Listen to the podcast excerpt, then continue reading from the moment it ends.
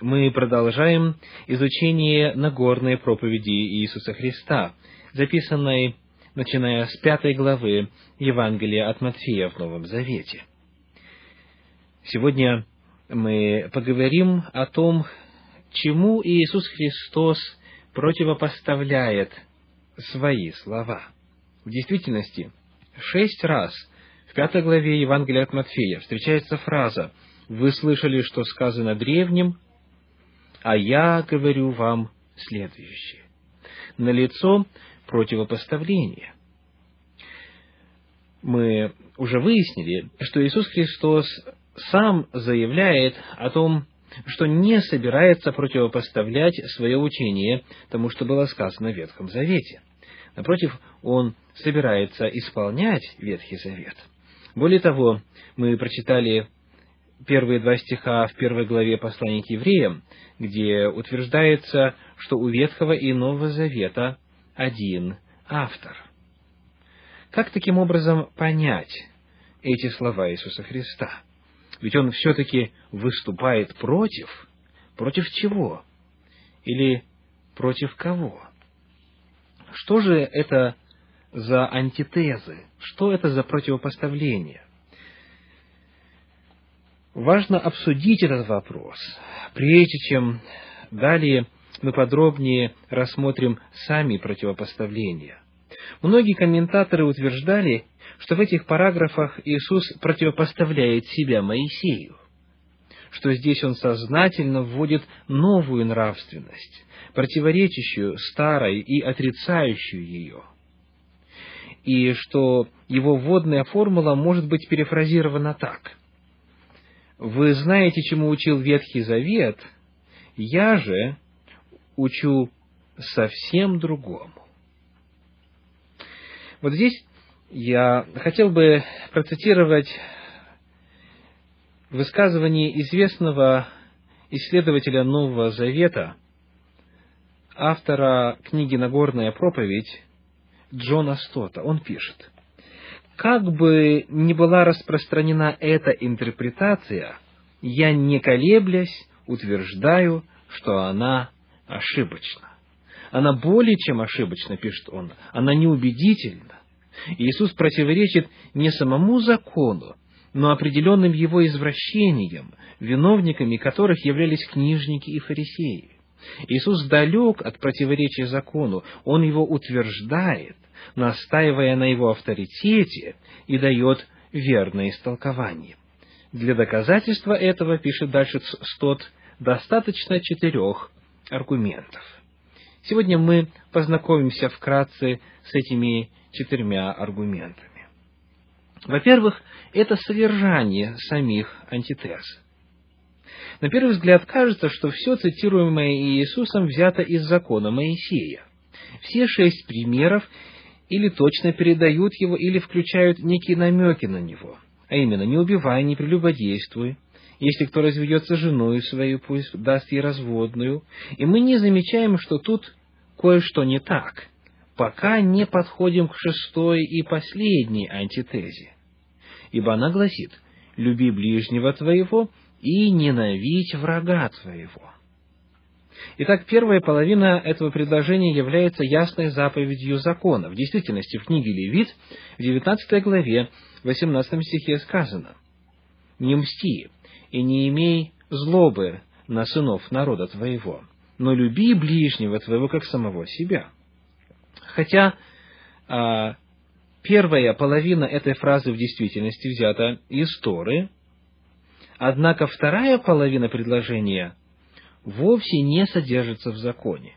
Ее нет ни в книге Левит, в 19 главе 18 стихе, нигде бы то ни было еще. Сколько бы вы, уважаемые радиослушатели, не искали в Ветхом Завете фразы «ненавидь врага своего», вы не найдете ее. Она там просто-напросто отсутствует. Итак, здесь, как мы видим, Иисус Христос упоминает добавление к закону, целью которого было истолкование последнего, но которое в сущности его исказило. Иисус Христос не говорил о том, что писал закон, а говорил о том, как толковали закон. Если мы более пристально рассмотрим пять других антитез, что мы и сделаем в последующих передачах, то с совершенно ясностью увидим подобные же искажения. Именно эти искажения закона отвергал Иисус, а не сам закон. Обратите внимание, ведь в первых двух антитезах не говорится так.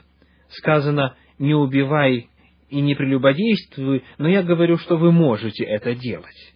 Наоборот, а я говорю вам, даже не гневайтесь и не вожделеете – Итак, во-первых, содержание самих антитез показывает, что речь идет о противопоставлении Христа закону Моисееву. Во-вторых, есть вводная формула, начинающаяся со слов «вы слышали, что сказано древним», или «вы слышали, что сказано», или еще короче «сказано также». Общие слова в этой формуле – это слово «сказано» что выражается единственным греческим глаголом «эрете». Однако, где бы Иисус Христос не цитировал Писание, закон или пророков, Он никогда не использовал этого слова. Цитируя Писание, Иисус не использовал греческое слово «эрете». Когда Он вводил библейскую фразу, и глагол и время были иными. А именно, Иисус Христос говорил «геограптай», «перфект», что означает «написано». Когда он цитировал Писание, он использовал слово «написано», но не «эрете», которое используется в аористе и переводится как «сказано». Поэтому в шести антитезах Иисус противоречил не Писанию, не тому, что написано, а преданию не Слову Божьему, которое они читали, а устному наставлению, которое давалось древним и которое они слышали, ибо книжники продолжали давать это наставление в синагогах. Давайте посмотрим на несколько примеров, которые показывают разницу между фразой «вы слышали» и словами «вы читали». Матфея 12 глава, стихи 3 и 5. Он же сказал им, «Разве вы не читали, что сделал Давид, когда взалкал сам и бывшие с ним?» Или пятый стих этой 12 главы. «Или не читали ли вы в законе, что в субботы священники в храме нарушают субботу, однако невиновны?» Здесь разговор был с фарисеями. Второй стих 12 главы Евангелия от Матфея говорит, «Фарисеи, увидевшие это, сказали ему, вот ученики твои делают, чего не должно делать в субботу». И здесь он разговаривает с людьми, у которых был доступ к тексту Ветхого Завета. Но Нагорная проповедь была сказана народу. Народу, у которого не было доступа к чтению священного писания, который мог знать о том, что говорит Бог в Ветхом Завете только благодаря слушанию того, как это излагали законоучителя. Приведем еще один пример. 19 глава Евангелия от Матфея, стих 4. Матфея, 19 глава, 4 стих. Он сказал им в ответ, «Не читали ли вы, что сотворивший вначале мужчину и женщину сотворил их?» Здесь мы находим, что Христос снова разговаривает с фарисеями. Об этом говорит третий стих 19 главы. «И приступили к нему фарисеи, и, искушая его, говорили ему, по всякой ли причине позволительно человеку разводиться с женой своею». В то время не было книгопечатания, и потому написанный текст от руки переписывался для умножения количества экземпляров. А это была весьма дорогостоящая работа. И поэтому мало кто из простых людей мог позволить себе доступ непосредственно к тексту. Итак, Иисус Христос не говорит «написано так, а я говорю вам другое». Он говорит «вы слышали». Вы слышали, что говорится, вы слышали, что говорят – вы слышали, как это истолковывали, как это истолковывается, а я говорю вам другое. Такие фразы, как «равин Элиазар бен Иосей бен Зимра сказал так, или фраза Равин Иосей бар Ханина сказал так, были очень распространены и до сих пор распространены в, в иудаизме, когда главным является комментарий или мнение известного закона учителя, мнение известного раввина по тому или иному месту священного писания, а не то, что написано в самом Ветхом Завете. Профессор Дэвид Доб это подтверждает, опираясь на свои обширные знания раввинистической традиции. Глагол «слышать» связан, говорит он, с поверхностным, буквальным значением Писания.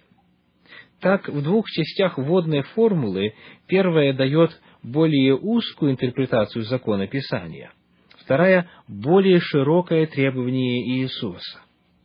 А также эти заявления вы слышали, но я говорю вам, призваны доказать, что Иисус поддерживает закон, а не упраздняет. Это открытие более полного значения для новой эпохи. Вторая часть скорее раскрывает, нежели отрицает первую. Иисус Христос говорит, вы слышали вот такие мнения, а я говорю вам следующее. Он не противопоставляет себя Писанию, а тому, что слышали люди от закона учителей своего времени, люди, которым проповедовал Иисус Христос.